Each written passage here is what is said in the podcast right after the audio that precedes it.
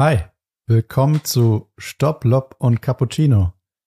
Gegenüber von mir sitzen meine Jungs, meine Freunde Joel und Nico. Wie geht's euch? Hi Marc, mir geht's gut. Ich hoffe dir auch. Ja, hallo Marc. Freue mich bei unserer allerersten Folge jetzt hier, äh, dass wir am Start sind. Und äh, ich glaube, wir haben ein paar spannende Themen. Wir haben natürlich Cappuccino vor uns, frisch gemahlen von Nico. Wir sitzen beim Nico zu Hause, der nämlich die beste Maschine von uns hat, muss man dazu sagen. Habe ich, habe ich, ja. Vielleicht ganz kurze Frage dazu. Meinung zu Nikos Cappuccino? So im Vergleich auch zu guten Cafés in Mainz. Er ist auf jeden Fall in der Top 3, würde oh, ich jetzt wow. mal sagen. Ja, okay, doch, bin ich bei dir. Auf eins würde ich jetzt nicht hochjubeln, aber er ist auf, mit Sicherheit in der Top 3. Darf man auch nicht, er braucht so ein bisschen auch noch, dass er noch ein bisschen feilen muss und sich steigern kann. Genau. Ja, das ist nett von euch. Ich würde mich selber auch zu den Top 5 zählen, ja. Oh, Du bist schon ein kleiner Barista. Aber das soll ja heute auch gar nicht Thema sein. Genau. Wir blicken zurück auf die erste Woche der US Open. Und da starten wir doch gleich mal. Mit welchem Thema am besten? Da fällt mir direkt eins ein oder wollt ihr mir vorweggreifen? ja, wir stecken ja jetzt mittendrin in News Open. Habt ihr denn viel geguckt? Ja, auf jeden Fall. Ähm, ich meine, das ist natürlich bei den News Open ein bisschen schwierig, dass es halt nachts ist. Äh, und ähm, ja, irgendwann muss man auch mal schlafen, aber so viel man halt gucken kann. Es beginnt ja meistens um 20 Uhr. Und da habe ich eigentlich die meisten Matches schon, äh, also viele mir angeguckt, vor allem im Herrenbereich. Der fängt sogar schon um 17 Uhr an. Obwohl Oh, es geht, 17 Uhr, wollte ich gerade sagen, eigentlich ist US Open mit nach French Open eines der besten Turniere, vielleicht noch besser als den French Open, das beste Turnier, was man gucken kann. Da viele arbeiten bis 17, 18 Uhr und ab 17 Uhr, 17.30 geht's eigentlich los. Ja, Marc, weil du bist ja so auch so ein iPad-Gucker wie ich, ne? Dass man Ja. im Bett sein iPad hat und nochmal so ähm, Genau. Serien guckt oder so und jetzt halt dann mit dem irgendeinem Player halt dann die US Open. Das heißt, ich gucke eigentlich die ganze Nacht. Es läuft zumindest die ganze Nacht. Ja, also ich arbeite auch bis abends ganz normal und dann läuft eigentlich bei mir der Eurosport Player, pick mir meine Matches raus, auf die ich es abgesehen habe und dann geht's los. Ja, bei mir ähnlich. Ähm, guck halt auch viel übers äh, iPad, vor allem viel abends, so nebenher noch auch. Äh, und äh, ja, aber ich muss ehrlich sagen, es waren bisher, da kommen wir bestimmt gleich drauf auch zu sprechen, wenige Matches, die mich so bisher vom Hocker gehauen haben. Uh, okay. Vielleicht müssen wir noch mal ganz kurz dazu sagen, dass Stand jetzt bei der Aufnahme sind die Achtelfinals durch. Dazu kommen wir aber noch mal später. Ja. Wir blicken erst noch mal zurück auf die erste Woche. Genau. So ein zusammen, zusammenfassend die erste Woche einfach. Was war denn für euch so ein Ding aus der ersten Woche, bei dem ihr sagt, das fandet ihr überraschend zum Beispiel? Ja gut, ich nehme an, da sind wir uns alle einig. Tsitsipas fliegt in der ersten Runde gegen den Kolumbianer Galar raus. Ja. Von Galar muss ich persönlich sagen, da müsst ihr einschreiten, wenn ihr was wisst. Ich habe ihn öfters schon spielen sehen, aber für mich war es der Standardspieler, der immer versucht oder immer gekratzt hat an den Top 100, 110, aber nie wirklich reingekommen ist. Ja, also auf jeden Fall jetzt keiner, wo man sagt, dass man geglaubt hat, also ich hätte niemals geglaubt, dass er das gewinnt. Äh, aber die Art und Weise, ich meine, der hat den ersten zwei Sätzen, hat er ihn ja richtig vorgeführt. Wie waren Äh, die? 6 0 0 und 1. Ich glaube, es stand ja bis, äh, 0 und 1. ich glaube, genau, es stand ja 6-0, 5-0 und dann hat er, glaube ich, sein erstes Spiel gemacht, so ungefähr. Und äh, er hat es ja auch danach im Interview gesagt, der Tsitsipas, dass er Weltklasse gespielt hat, äh, der Galar, und er selbst nicht, aber auf jeden Fall die mega Überraschung und äh, hätte ich niemals mit gerechnet, dass der so ähm, deutlich dann aus dem Turnier rausfliegt, direkt erste Runde. Aber wie erklärt ihr euch das, die Leistung Aber- von Tsitsipas? Wie waren denn seine Vorbereitungsturniere? Er hat doch eins gewonnen. Ja, gute, gute Frage, berechtigte Frage. Hat er nicht eins gewonnen sogar gegen Medvedev? Da hat er so super viel Surf Volley gespielt. Oh, da bin ich mir jetzt unsicher. Ja. Ich meine, der hat ein Vorbereitungsturnier sogar gewonnen. Ich glaube, er hat aber nicht so eine gute Hardcore-Saison gespielt, wie man sonst von ihm erwartet hat. Ja, aber ich meine, er spielt ja irgendwie auch äh, keine Rolle. Er muss das Ding gewinnen, wenn er äh, selber den Anspruch hat, äh, Grand Slam-Titel zu gewinnen. Kannst du nicht in der ersten Runde. Äh, klar, das sind alles Top-Spieler äh, auf eine gewisse Weise, alles Top 100-Spieler, aber äh, der war noch nicht mal Top 100. Ist er Top Ja, 100 oder- mittlerweile Galan? Jetzt wahrscheinlich schon, weil er, ich Okay. glaube, die dritte Also Runde mal- erreicht hat. Okay. die 90, 95 Prozent der Grand Slam-Teilnehmer sind vielleicht alles Top 100-Spieler. Ist klar, gibt immer welche, die aus der Quali nochmal durchkommen, aber das muss er halt einfach gewinnen, ja. Und dass er die ersten zwei Sätze da äh, eigentlich mein So unter die Räder so kommt. unter ne? die Räder kommt, das ist schon ähm, Und, vielleicht muss man noch dazu sagen, der war ja Anwärter auf die Eins der Welt auch noch vor den US Open. Der hat zu den Richtig, fünf ja. Spielern gehört, die die Richtig. Eins der Welt werden können. Deswegen finde ich es umso krasser, dass er erste Runde verliert. Meint ihr, er hat sich da vielleicht auch super unter Druck gesetzt? Naja, gut, aber mit dem Druck muss er leben. Der will den Grand Slam gewinnen. Er ist vier, fünf der Welt zurzeit. Bin ich mir jetzt gar nicht so sicher, aber ist Top 5, bin ich, müsste er sein. Mit dem Druck muss er leben.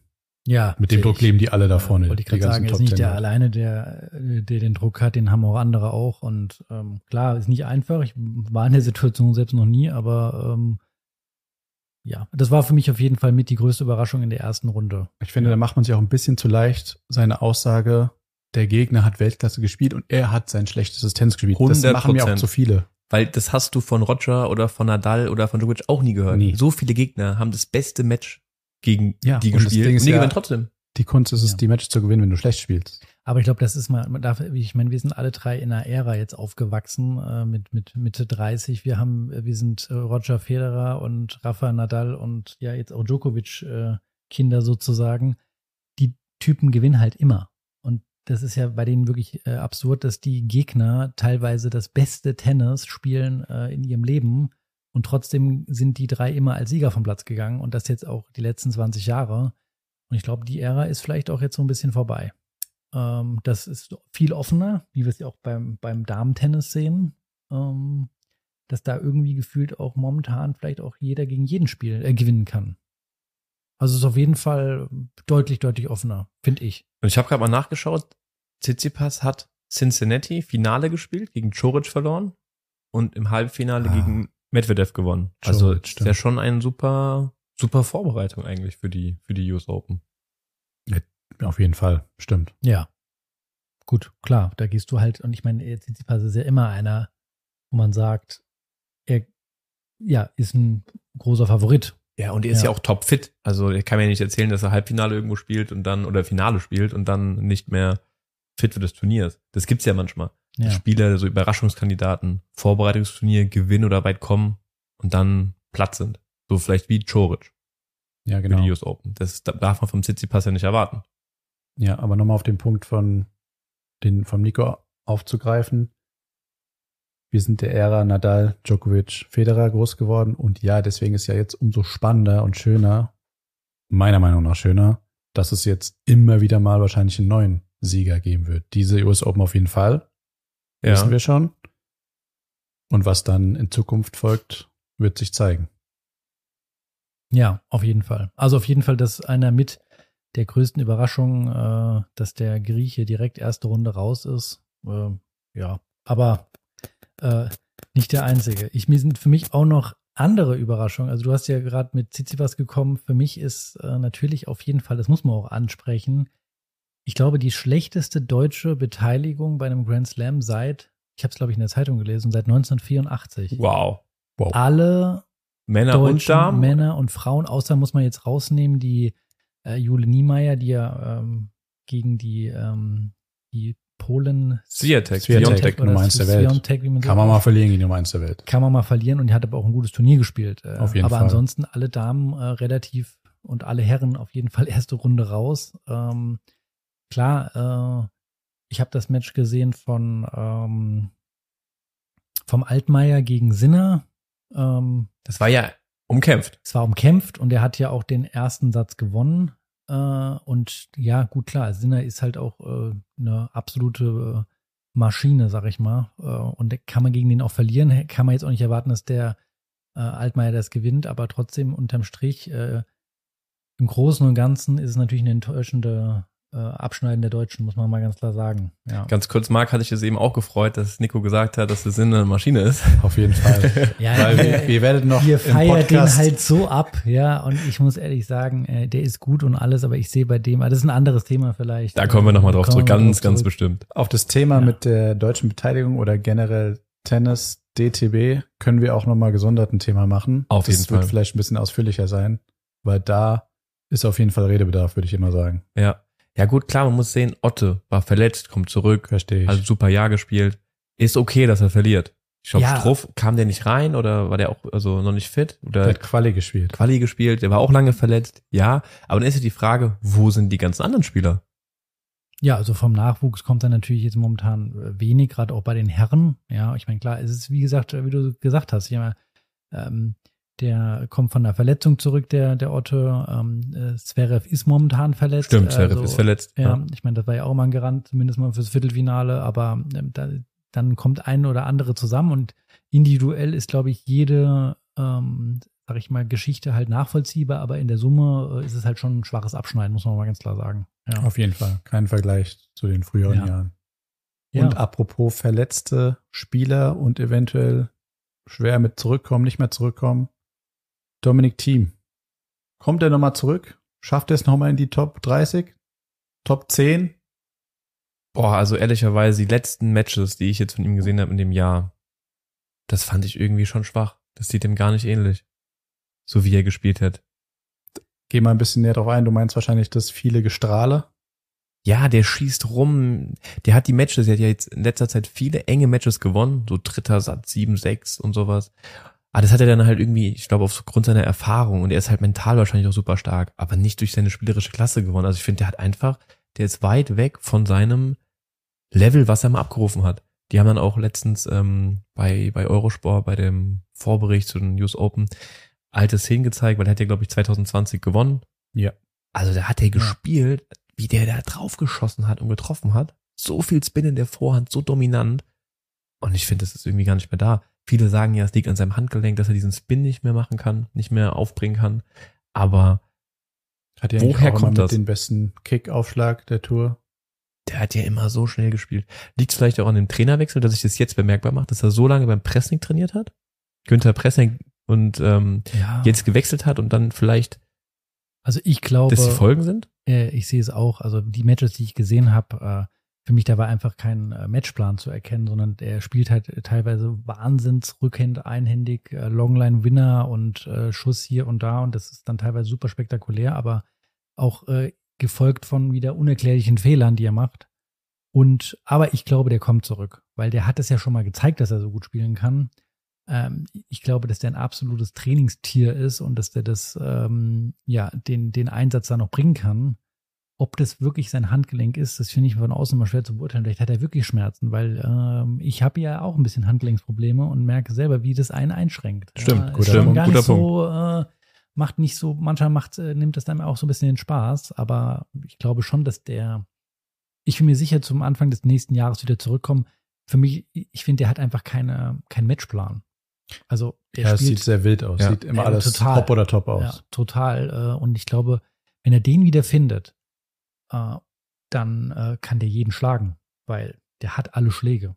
Ich glaube, dass der ähm, wieder zurückkommt. Ich bin mir ziemlich sicher, dass der nochmal zurückkommt. Der braucht länger als, wie gut, wir sind, da sind wir auch verwöhnt, ja, der Nadal oder der Djokovic, wie sie alle heißen, äh, die drei, die sind halt verletzt, kommen zurück und gewinnen jedes Turnier. Bei den anderen äh, ist das halt nicht so. Ich glaube, bestes Beispiel ist jetzt beispielsweise auch der, der äh, Choric, der ja auch verletzt war, lange, hatte dann auch jetzt bisher keine so überragende Saison gespielt und gewinnt dann plötzlich aus dem Nichts das Vorbereitungsturnier äh, des Masters. Ja, In also ich Cincinnati, ja. Mein, genau. Und ähm, der, das ist ja auch keine gute Saison und ist super schwer zurückzukommen, weil die spielen halt alle so gut äh, und ähm, ja, gibt keinen äh, von aus der Spielstärke dann so von Team, finde ich, der dann so richtig dominiert. Ja, für mich ist er so ein bisschen ein Rätsel einfach. Der war früher für mich immer so ein ganz, ganz bodenständiger Spieler mit seinem Team, was er super, super lange hatte. Und dann, der hat sich so viel irgendwie gewechselt. Trainer gewechselt, Physio gewechselt, Manager gewechselt. Da ist so viel passiert.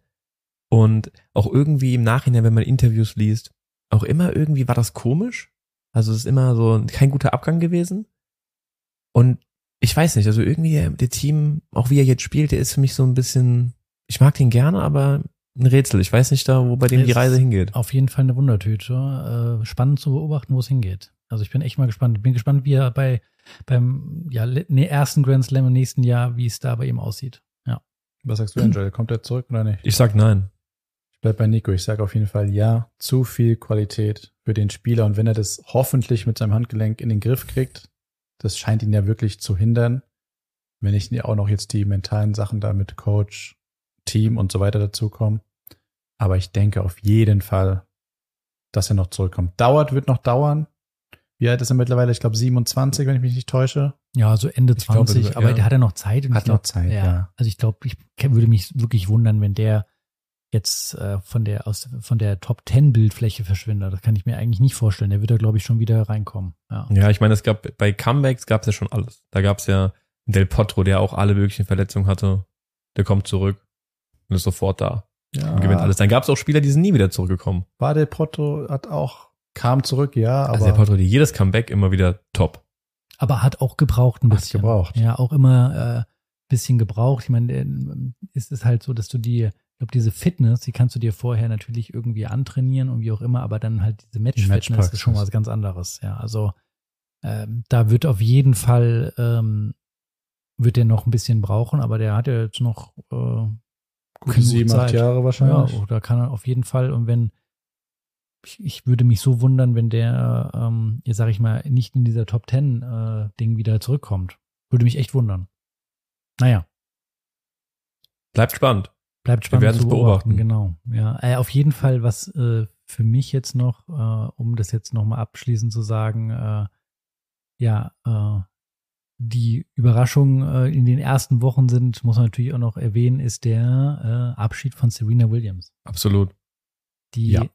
kann man, glaube ich, kurz und knapp zusammenfassen. Auf Äh, jeden Fall. Sensationelle Karriere hingelegt, 23 Grand Slams und jetzt dann äh, letztes Match und äh, Abschied von der vom Welttennis.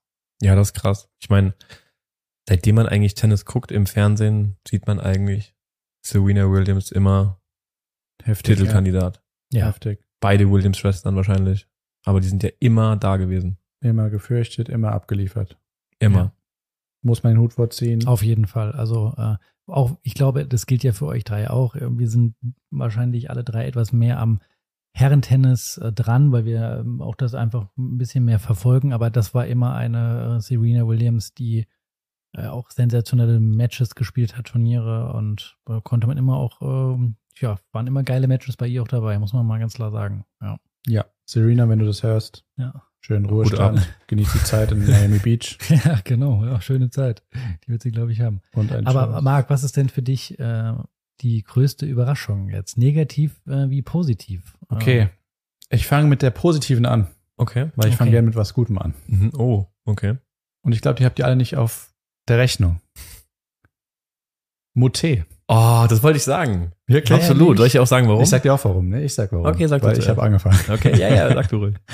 Ähm, Moutet ist als Lucky Loser ins Hauptfeld gekommen, hat zwei Qualifikationsrunden gewonnen und die dritte verloren. Und kommt als Lucky Loser rein, spielt in der ersten Runde gegen Wawrinka. Okay, hätte man, äh, stand jetzt auch ein witziges, Wawrinka selbe ähnliche Thematik wie Team, hätte man schon mit ähm, rechnen können, dass Moutet gewinnt. Gewinnt danach aber gegen, wisst ihr es gegen wen? Ich weiß es nicht mehr auswendig. Ich habe nur das, das letzte Match von Mute gesehen. Das habe ich live mir angeguckt. Das ging Rüd. Ja. Er gewinnt in der zweiten Runde gegen gesetzten Spieler Van de Sandschub, der letztes Jahr, Oh, glaube ich, wow. im Viertelfinale war. Auch Wow. Echt, ja. Unangenehmer Und in vier. Auch jetzt nicht. So. ja. Gewinnt die dritte Runde dann auch noch gegen auch relativ überraschend in der dritten Runde Kashin, Mhm. Argentinier. Und verliert dann knapp, aber muss man sagen, gegen Rüd. Auch ein bisschen Kopf mitgespielt, vierte Satz, bisschen weggegangen, zu leicht. Mit bisschen mehr klarem Kopf, glaube ich, kommt er dann fünften Satz und dann ist alles möglich. Ja, Also hast du das Match jeden gesehen, Fall. das letzte gegen Ich Rüd? habe es gesehen. Ja, Komplett. der war ja schon komplett müde, ne? Komplett gemerkt. durch, hat aber immer zwischen den Ballwechseln lamentiert und Komplett. konnte sich bewegen, hat aber ist dann auf einmal gelaufen wie ein Hase. Ich glaube, er hat den ähm, Rüd auch damit total rausgebracht. Das war auch so ein Punkt, den, den ich euch mal fragen wollte. Findet ihr manchmal, dass ähm, die Spieler dann, man sagt zwar immer, ja, der, der ärgert sich, es ist ja sein Problem, wenn er lamentiert, aber bringt ihr damit auch den Gegner raus? Ist es dann blöd für den Rüd, dass der Schiri eingreifen sollte und müsste sagen, Junge, halt mal jetzt den Ball flach. Du störst einfach. Ich Ja. würde definitiv sagen, ja. Ja, das Absolut. Ist, oh, ich glaube auch. Also es gibt wenige Spieler, die das nicht berührt. Also wenn ihr in eure eigene Tennis-Karriere denkt, äh, die vielleicht auf einem anderen Niveau ist, aber das stört einfach oder das kann dich rausbringen. Ja, auf der einen Seite freut man sich vielleicht, wenn der Gegner sich aufregt oder Mätzchen macht, aber es kann auch dann zu viel sein und dann äh, nervt das auch. Also ich kann das schon verstehen. Aber ich finde der Mute, ähm, um das zu sagen, der hat mich auch überrascht. Ich habe das Spiel gegen Ruth gesehen und da war mir wieder mir sofort wieder klar, das wäre so ein Gegner, gegen den hätte ich gar keinen Bock zu spielen. Du kannst Aber er sagen, warum, spielt- wie spielt Mute, Er klassischer. spielt Linkshänder, bewegt sich wie so ein kleiner, äh, so ein kleiner Wiesel, links, rechts, hat ein gutes Ballgefühl und spielt mit seiner Vorhand einen hohen Topspin-Cross. Äh, also ein ganz ekelhafter Gegner. Für mich wäre das so ein richtiger ekelhafter Gegner. Ich würde es hassen, gegen den zu spielen. Wobei witzigerweise muss man ja sagen, Nikos Spiel geht hier so ein bisschen in die Richtung.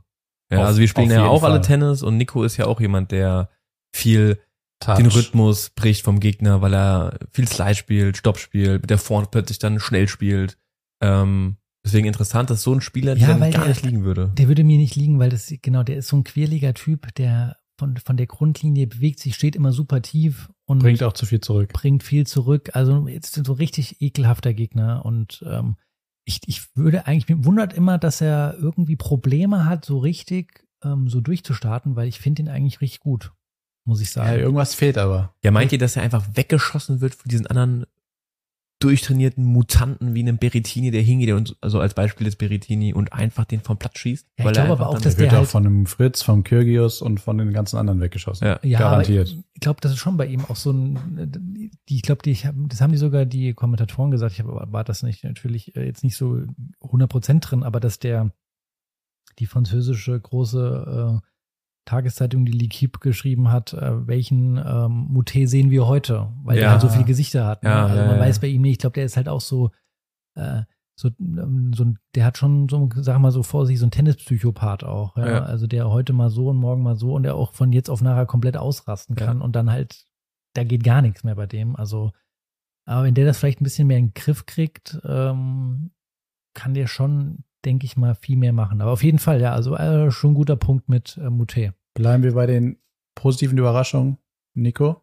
Eine Sache noch zu Moté, weil er ist nämlich der einzige Spieler im Achtelfinale gewesen, der nicht in den Top 100 war. Das hatte ich nämlich noch gesehen. Das fand ich Ah, krass. das äh, krass 100. gesunken, gell? Ja. Hinter das, 130 sogar, oder? Ja, 120, 127, irgendwie so. Also das war der letzte Punkt zu Moté, das fand ich noch super interessant. Einziger Spieler nicht in den Top 100. Stimmt. Ja, also was meine positiv ähm, ist, ich muss ganz ehrlich sagen, bisher waren das wenige Matches, die mich hier vom Hocker gerissen haben bei den US Open. Also wo ich wirklich vom Fernseher saß oder von meinem äh, Tablet und gesagt habe, oh krass, ich, ich komme hier nicht mehr weg. Aber was mir, weil ich es gestern gesehen habe, ähm, das letzte Match jetzt, äh, Tiafoe gegen Nadal. Ich bin kein großer Tiafoe-Fan von seiner Spielart, wie er spielt. Aber der hat mich gestern beeindruckt, muss ich sagen. Ich finde, der hat richtig stark gespielt. Ähm, und das war für mich eine positive Überraschung, vor allem, dass er das durchgezogen hat, weil ich hatte schon das Gefühl, dass er über eigentlich über diese, ja, über die, die ganzen Sätze der bessere Spieler war. Und er hat es auch durchgezogen bis zum Ende. Fand ich, das war für mich äh, eine große Überraschung, muss ich sagen. Ja. Hätte ich nicht erwartet. Also sehr interessant, weil wir haben ja schon öfter über, ähm, über TFV gesprochen. Und dass er ja so ein Spieler ist, da haben wir uns ja oft schon so, sag ich mal, drüber geärgert, dass er ein gutes Match spielt, verliert aber und man hat das Gefühl, er ist trotzdem zufrieden, dass er es nicht durchzieht. Aber ich glaube, hat das das ist so seine Mentalität, dieses US-Show-Gehabe, das sein. Das Ja, umso sein, besser für Der ihn. ist so ein Typ. Dass er es jetzt mal durchgezogen hat gegen so Nadal und Auf nicht in fünf Fall. Sätzen verliert und sagt, oh, war trotzdem ein geiles Match. Ja, und er, Great also battle. ich muss sagen, das war echt ein Match, wo ich gestern gesagt habe, wow, das hat mich mal äh, richtig beeindruckt. Ja. Jetzt kommt Und mein da möchte ich aber da noch später auf die Acht. Ja, und, und was mich auch beeindruckt hat, ähm, ich habe das Match gesehen äh, von ähm, einen Satz leider nur, weil äh, das hat zeitlich nicht gepasst, aber Alcaraz habe ich gesehen ähm, gegen, äh, wie heißt er nochmal? Alcaraz gegen Brooksby. Muss ehrlich sagen, Brooksby hat schon, ähm, ja, also er hat wenig Gegenwehr gegeben, aber er hat im dritten Satz, glaube ich, hat ähm, Alcaraz 3-0 hinten gelegen und plötzlich ich habe gedacht, okay, ich habe eingeschaltet zum dritten Satz, sehe die ersten drei Spiele, er liegt hinten, denke mir so, was, was passiert hier? Ähm, ich komme und plötzlich äh, dreht das Match oder wie? Und plötzlich aus dem Nichts hat er den so weggeschossen, hat Bälle gespielt, Wahnsinn, hat komplett drei äh, ähm, Gänge hochgeschaltet und macht ihn komplett weg. Also fand ich dann auch krass. Bin mal gespannt, äh, ja. Also die beiden positiv bei mir. Können wir dann vielleicht noch mal auf das erste Match eingehen? Weil ich habe da noch das große Mhm. Aber beim TFV. Und jetzt bin ich mal gespannt. Wollen wir das nicht später bei den Achtelfinals machen? Wenn wir auf alle Matches noch mal eingehen, Ja, weil das- ich dann auch noch mal den Matchplan von Nadal sehr hinterfragen das wäre nämlich auch mein Punkt. Ja, aber das können wir dann gerne später machen. Ja. Okay. Ja, Das sind so war- deine zwei positiven. Genau. äh, Und äh, negativ habe ich ja schon gesagt, Tsitsipas und äh, ja, deutsches Tennis äh, natürlich ein bisschen Ja. negativ. Und bei dir? Kyrgios. Positiv? Positiv. Also ihr wisst ja beide, dass ich kein, gar kein Kyrgios-Fan bin. Hm. Von seiner Art und Weise. So sein Spiel ist unglaublich, aber wie er sich gibt und ich, ich bin einfach kein Fan.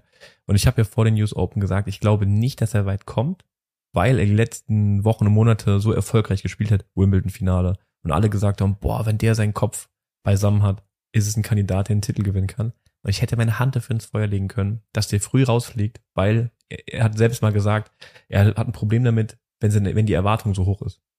Das hat er, glaube ich, jetzt wieder auf Instagram in seiner Story hat er das wieder gesagt. Sobald die Erwartungen hoch sind, hat er ein Problem. Und dass er das so gut hinbekommt, so durchspielt, fand ich schon krass. Deswegen ist es super gefährlich. Er ist super gefährlich, dass er das komplett durchzieht. Ja, ich glaube, wenn wir später auf die äh, Favoriten kommen, äh, kann man ja mal, ich glaube, vielleicht spielt er da eine größere Rolle. Also das war auf jeden Fall meine Überraschung. Hätte ich nicht erwartet. Mhm. Positiv. Negativ. Du hast eben positiv gesagt. Ach so, du. sorry. Genau, Ja. abschließend Entschuldigung. positiv. Negativ. Ehrlicherweise würde ich wahrscheinlich auch auf Tsitsipas gehen, weil ich einfach das super, super enttäuschend finde, super schwach finde. Dann helfe ich dir vielleicht ein bisschen auf die Sprünge, weil dir jetzt vielleicht gerade nicht so jemand einfällt. Außer Tsitsipas sind wir uns ja alle einig. Für mich ganz klar, weil es ein Top-10-Spieler ist. Hurkacz. Ruby Hurkacz fliegt in der zweiten Runde raus. Gegen Iwaschka. stimmt. Ja. In der Krass. zweiten Runde. Wobei man aber sagen muss, wenn ich dich unterbreche gerade, Iwaschka hat danach auch, also er hat gute Leute geschlagen, ne? Das ist also er hat richtig. Musetti geschlagen. Aber ist es Ja. für dich Grund genug, dass du Nee, sagen kannst, Das meine ich ja. Der, die Leute, die Jungs müssen das gewinnen, wenn die halt wirklich Top-10-Spieler sein wollen. Das heißt, Top 10, du musst halt mal mindestens äh, Viertelfinale im äh, Dings haben, damit du den besten acht gehörst. Und da kannst du nicht zweite Runde verlieren.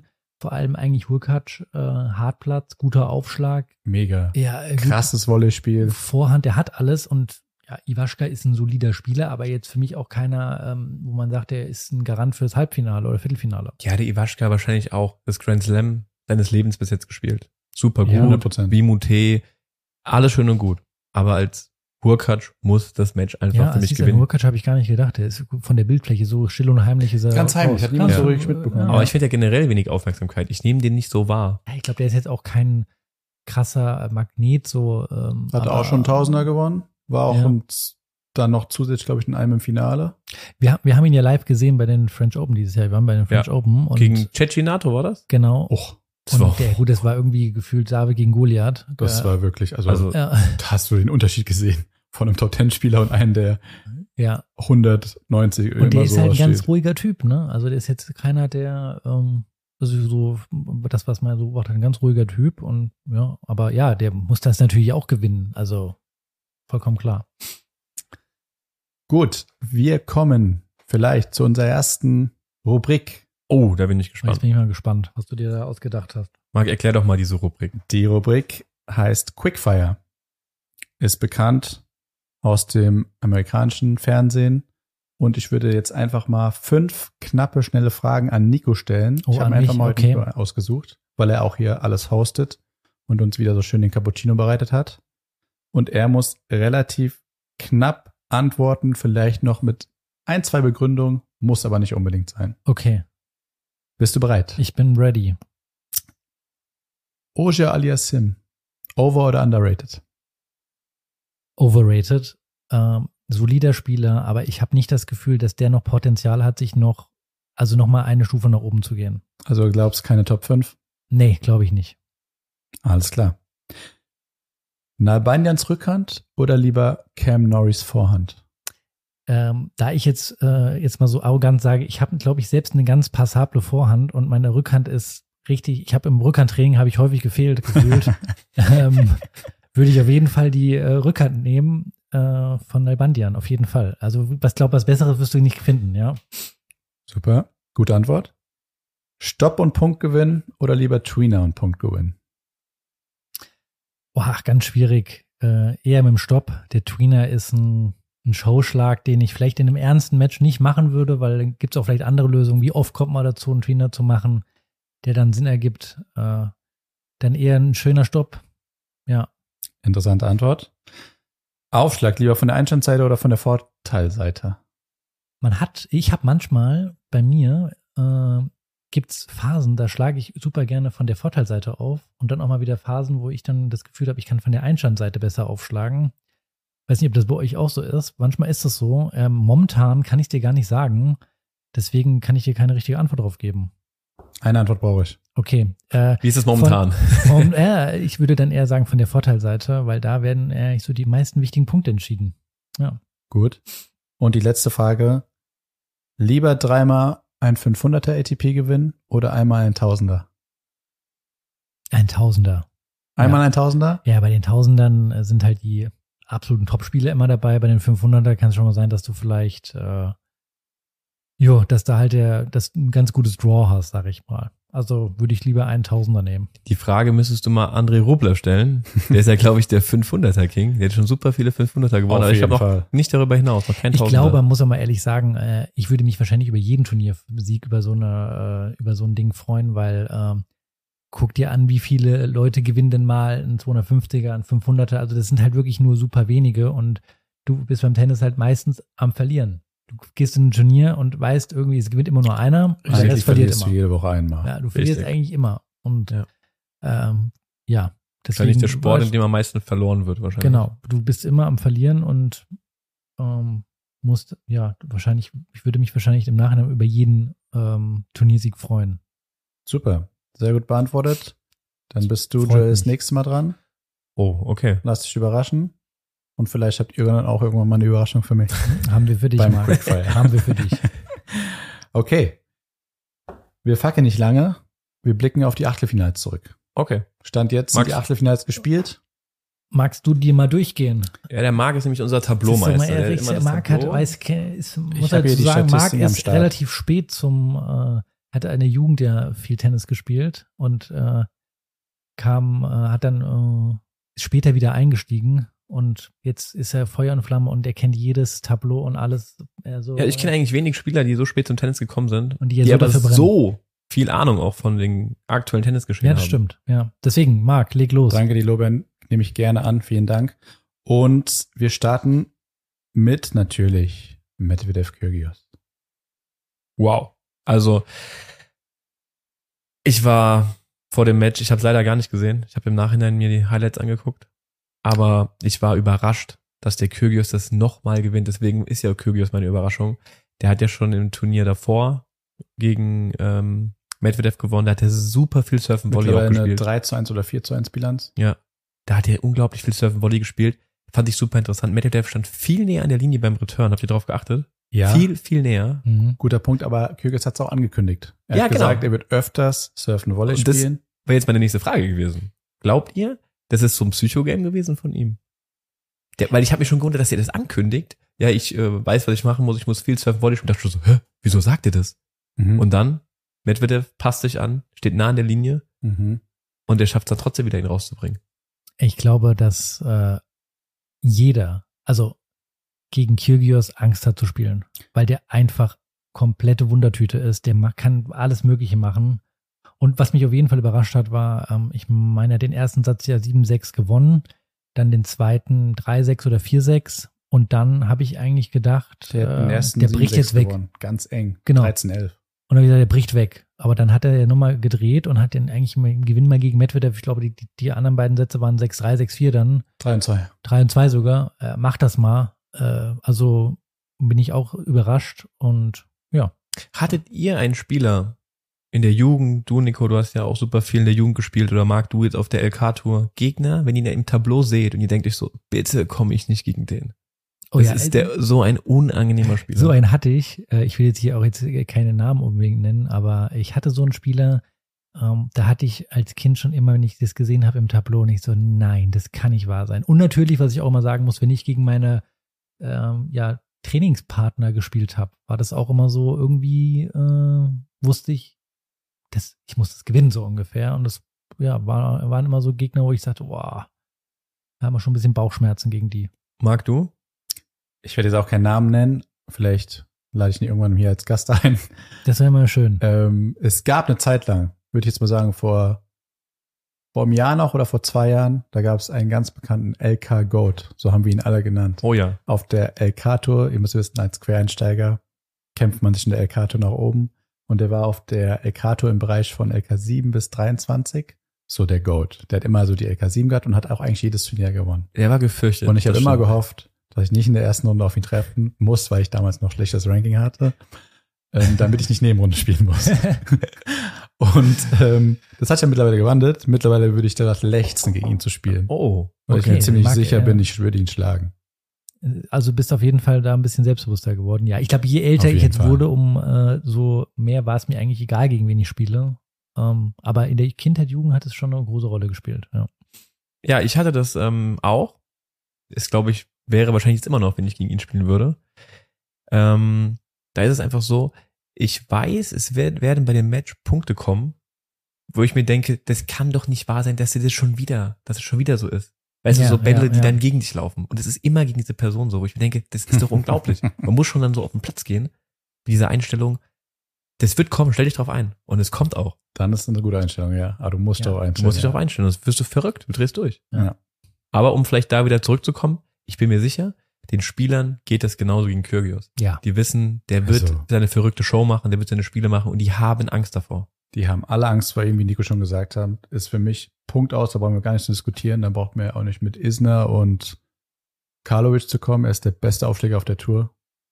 Ja, der hat Kann dann einfach, alles. Absolut. weil der, der, der kann halt einfach alles und der macht auch einfach, was er will. So gefühlt. Deswegen der, ist er auch so halt, gut. Genau, der spielt halt so von der, auch wenn man sich so mal seine Strategie anguckt, der spielt halt null nach den, sag ich mal, nach den Regeln. Der macht halt einfach, was er will. Und deswegen ist der brandgefährlich. Und auch, wenn es drauf ankommt, Ja. sein bestes Tennis. Der ist brandgefährlich, immer auch, aber muss man ja sagen, bei ihm ein Kandidat, wo mal äh, die Sicherung durchbrennen können. Es ist ja nicht das erste Mal, dass es, äh, oder es ist, sagen wir so, es kommt mal häufiger vor, aber ähm, dass er den geschlagen hat, ähm, ist für mich jetzt ehrlich gesagt dem Medvedev keine richtig krasse Überraschung, weil man muss auch sagen, der Kyrgios hat einfach dieses Jahr auch bärenstark gespielt. Was er gespielt hat, die Turniere, waren immer gut. Ich glaube auch mindestens im Halbfinale. Ja. Ja. Aber ich glaube, das war ein gutes Schlusswort jetzt. Ja, er hat irgendwie den Code von Medvedev geknackt, der hat dieses weite hintenstehen, dieses defensive Spiel geknackt. Aber vielleicht ist Kyrgios auch so ein Kandidat, den man mal wirklich ausführlicher mal in der Ja. Folge bequatschen kann. Ich würde sagen, wir gehen zum nächsten Match. Carino Busta gegen Katschanov. Ich starte für mich überraschend. Ich war mir sicher, dass Busta in drei oder in vier gewinnt. Ich persönlich kein Fan von Katschanov. Eigenartige, nicht eigenartige Technik, Doch. unorthodoxe Technik, sage Ja. ich mal so. Aber Caroline Buster ein Tausender gewonnen, gut drauf gewesen, bei den US Open zweimal im Halbfinale gewesen. Wille, die Überzeugtheit war eigentlich alles da. Und dann fünf auszuscheiden, war ich schon sehr überrascht. Muss dazu sagen, ich habe das Match nur in den ersten zwei Sätzen gesehen. Ah, ich habe nämlich nichts gesehen, auch nur Ja. Highlights hinterher. Da war es umkämpft. Da war der erste für Karine Buster und der Tor dann für Katschanov. Danach der nächste geht ganz glatt weg. Also er geht 1-6 weg. Kommt dann nochmal ran, aber irgendwie, du hast auch gemerkt in dem Match, so auch irgendwie, ich habe es im ersten Satz auch so gemerkt, das, da passiert zu wenig. Mhm. Der kann den nicht so wegspielen, wie er sich gerade erhofft.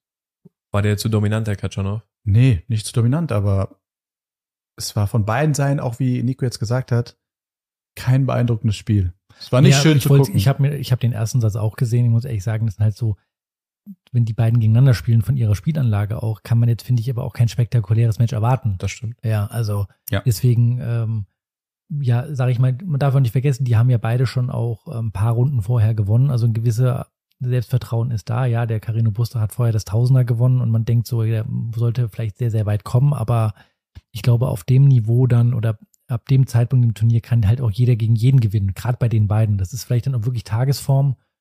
Ähm, ich hatte den ersten Satz gesehen, ich meine, dass der Carino Buster den irgendwie 6-4 gewonnen hat und dann, ähm, dass er dann aber dann ja irgendwie, die anderen Sätze gingen ja auch recht Ganz schnell weg mit Break. ja, so schnell weg, denn ich glaube 6-2 war es, meine ich, der zweite Satz.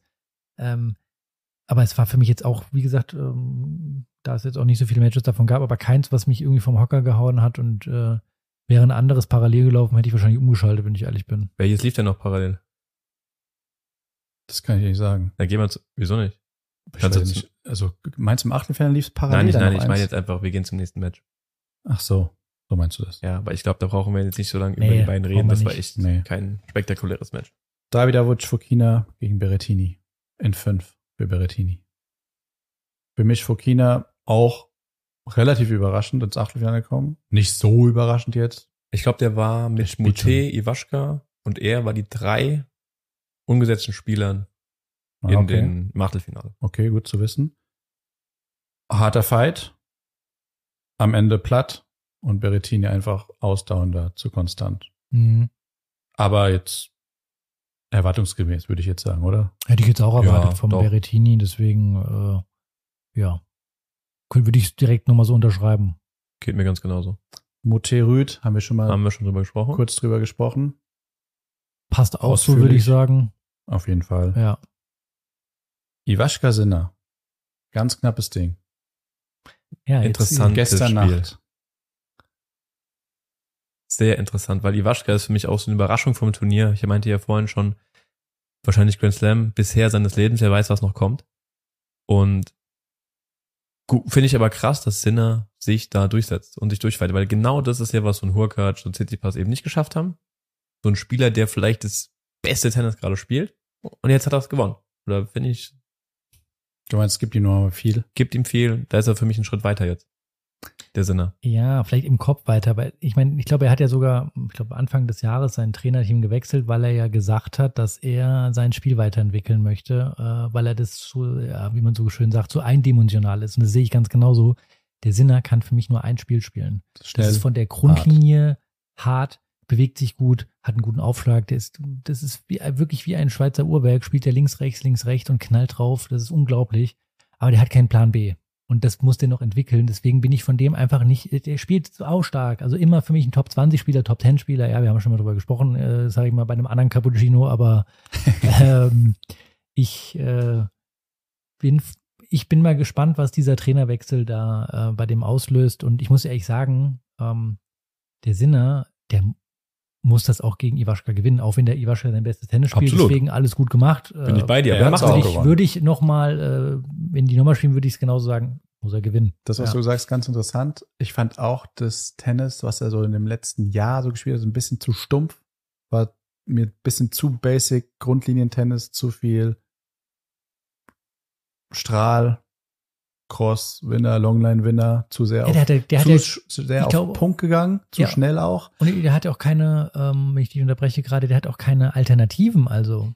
Genau, da wollte Ja. er hinaus. Aber was er hat, und das haben der Jen und ich mal beobachtet, als wir ein Court-Level-Training gesehen haben mit ihm und Alcaraz, das, das haben die meisten nicht. Der hat Also Sachen, er die kannst du trainiert, nicht lernen. Die Ja. hast du einfach, entweder du, du hast es einfach. Absolut, der hat Sachen, die kann man wahrscheinlich nicht lernen und also wie intuitiv der spielt und Genau. welche richtigen Ganz Entscheidungen der trifft, ja, ähm, das kann man einfach nicht lernen.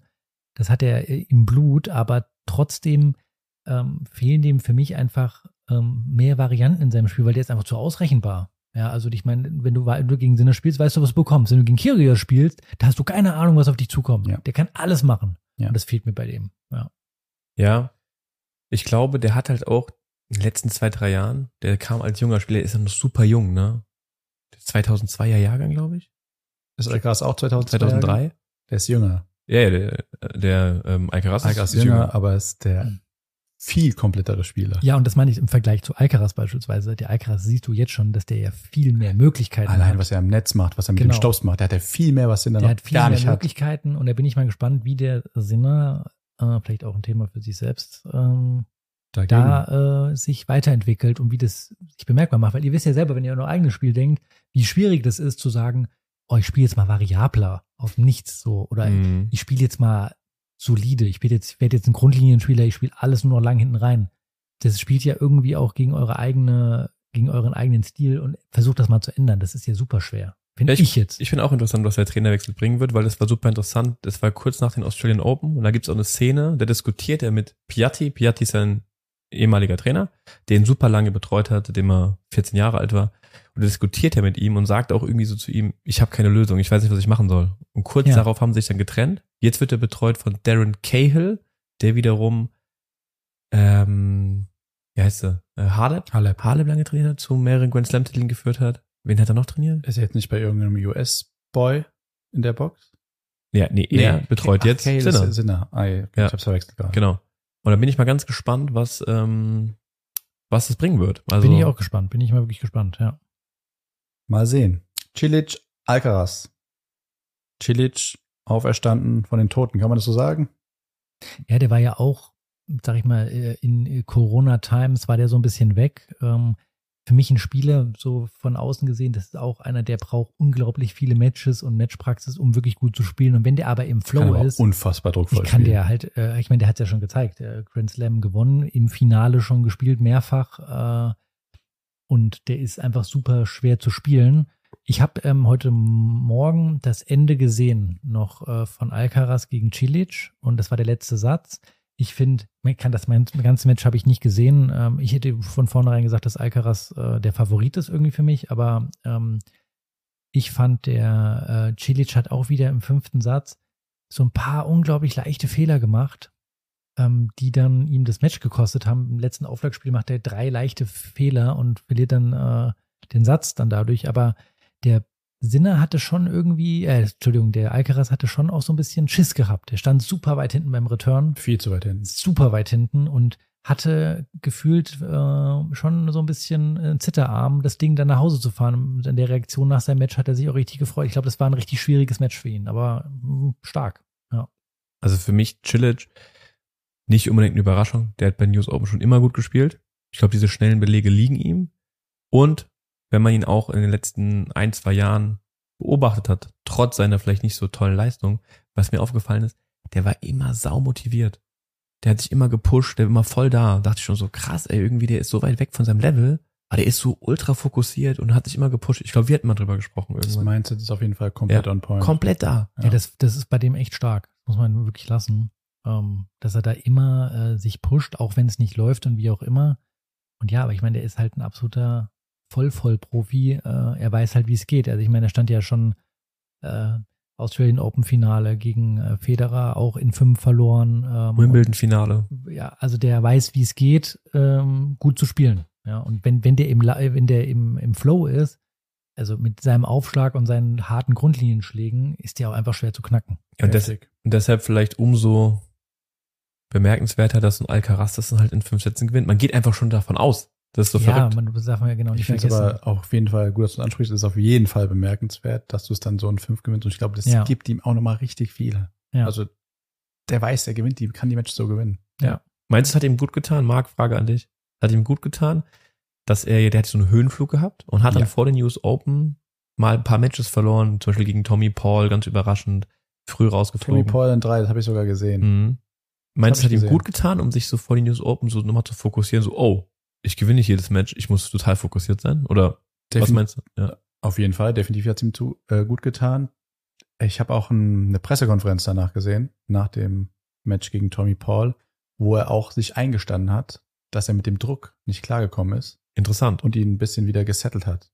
Er hat gemeint, er konnte den Druck, die Erwartung nicht erfüllen und es war das erste Mal in seinem Leben, dass er sowas gespürt hat. Weil ich meine, das ist schon krass. Ich habe jetzt gesehen oder gelesen, er ist der erste Spieler, der von den ersten 100 ATP-Matches 75 gewonnen hat. Ja, Das hat noch krass. kein Spieler Ja. vorher geschafft. Ich glaube, der hat Nadal abgelöst und er hat die Chance, der jüngste, die jüngste Eins zu werden, nach Leighton Hewitt, glaube ich. Also Jetzt darf, bei dem Turnier. man darf nicht vergessen, dass der halt noch super jung ist. Also ich meine, was habt ihr in dem Alter gemacht? Ja, Ja. also wenn ich immer denke, was ich in meinem Alter gemacht habe, ich habe nicht dran gedacht, dass ich die Eins der Welt werden könnte. Und der spielt da jetzt äh, vor einem Publikum vor 20.000 Leuten im, bei den US Open und äh, performt da. Also der ist schon auf jeden Fall krass. Ja. Ich könnte mir auch kein besseres Duo vorstellen. Trainer, Spieler-Duo, Ferrero und Ja. Alcaraz. Aber wir werden ihn weiterhin jetzt beobachten bei News Open. Mal gucken, was Ja. noch kommt. Nächstes Match, Nori Rub- Rublev. Da lasse ich euch den Vortritt, weil Wir machen ich diesmal so. Jeder einen Satz. enttäuscht. Jeder Ja. einen Satz dazu? Ich habe es gesehen, ähm, muss ich ehrlich sagen, war ein bisschen enttäuschend. Viel zu leicht weggegangen, muss ich sagen. Ich habe schon vorweggegriffen. Ich bin mega enttäuscht von Nori. Viel mehr erwartet war mir sicher, dass Nori das gewinnt, weil er der solidere Spieler ist. Rublev hat danach auch gesagt im Interview, wenn er ein Ass gebraucht hat, hat er eins geschlagen. Stimmt, ist viel zu seinen Gunsten, vieles gelaufen, aber zu leicht weggegangen. In Ja. drei. In drei und Verstehe ich nicht. Gerade der mit seiner so einer Power, der ist mit der fitteste Spieler auf der Tour. Kann ja, ich und nicht der ist verstehen. eigentlich auch was, äh, finde ich, von seiner Spielart her super unangenehm, ja. Diese, ich meine, sieht auch komisch aus, diese Geschobene flache, Rückhand. geschobene Rückhand, der, die sich fast schon rückwärts dreht, der Ball, ja. Und dann diese Topspin-Vorhand, übrigens auch so ein Gegner, gegen den ich keinen Bock hätte zu spielen.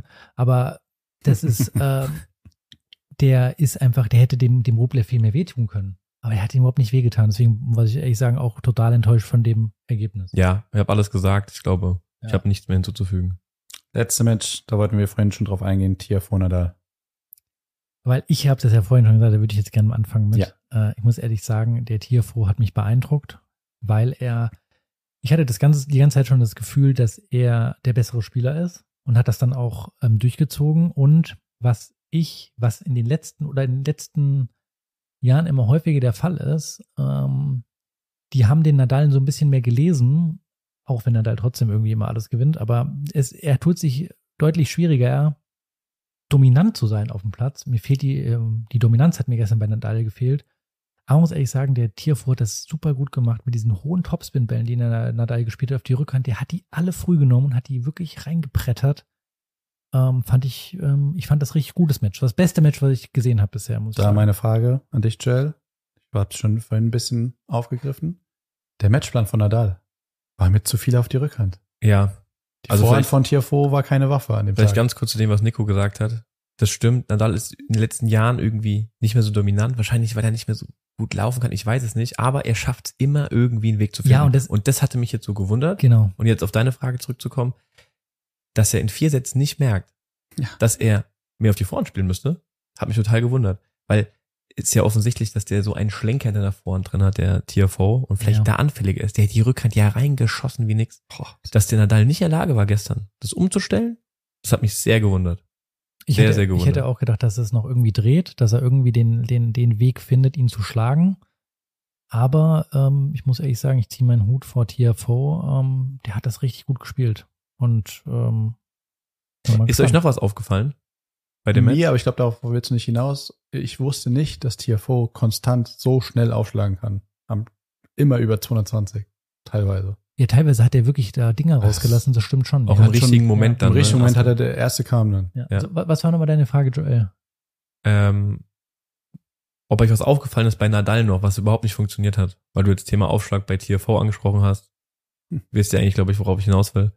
Ja, der. Aufschlag. Aufschlag von Nadal. Aber Das haben die auch geänderten Im Match. Ballwurf. Ja, angeblich. Weil er das drauf Bauchmuskelverletzung hatte. Der hat den Ball super flach geworfen. Stimmt. Und der hat ja so wenig freie Punkte bekommen, wenn Und er manchmal ja. Immer riskiert beim zweiten. Ja, Immer so riskiert. schnell. Ja, aber das ist mir grundsätzlich, äh, um das mal kurz zu sagen, auch aufgefallen, dass die bei alle gefühlt bei den Aufschlägen, bei den zweiten Aufschlägen, ist bei super vielen Spielen aufgefallen, die gehen unglaublich drauf bei den Returns. Also da wird direkt Gas gegeben, da gibt es keinen, der sich weit zurückfallen lässt.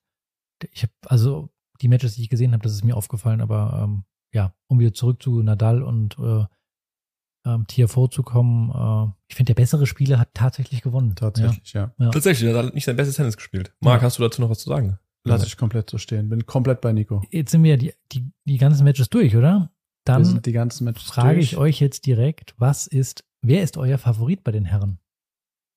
Ich meine, ich glaube, wir haben doch jetzt eigentlich nur noch Leute drin, ähm, die Noch nie ähm, ein, Grand Slam gewonnen die haben, noch nie einen oder? Grand Slam gewonnen haben. Und, Wir das haben Kyrgios, Katschanov, Berettini, Ruth, Sinner Alcaraz und Rublev Tiafo. und genau. zwei Spieler können die Eins der Welt werden, nämlich Ja. Alcaraz und Roth. Also ich äh, bin wirklich, da wir jetzt einen neuen Grand Slam Champion bekommen, meine Frage an dich, Marc, was glaubst du, wer holt den Titel? Fest davon überzeugt.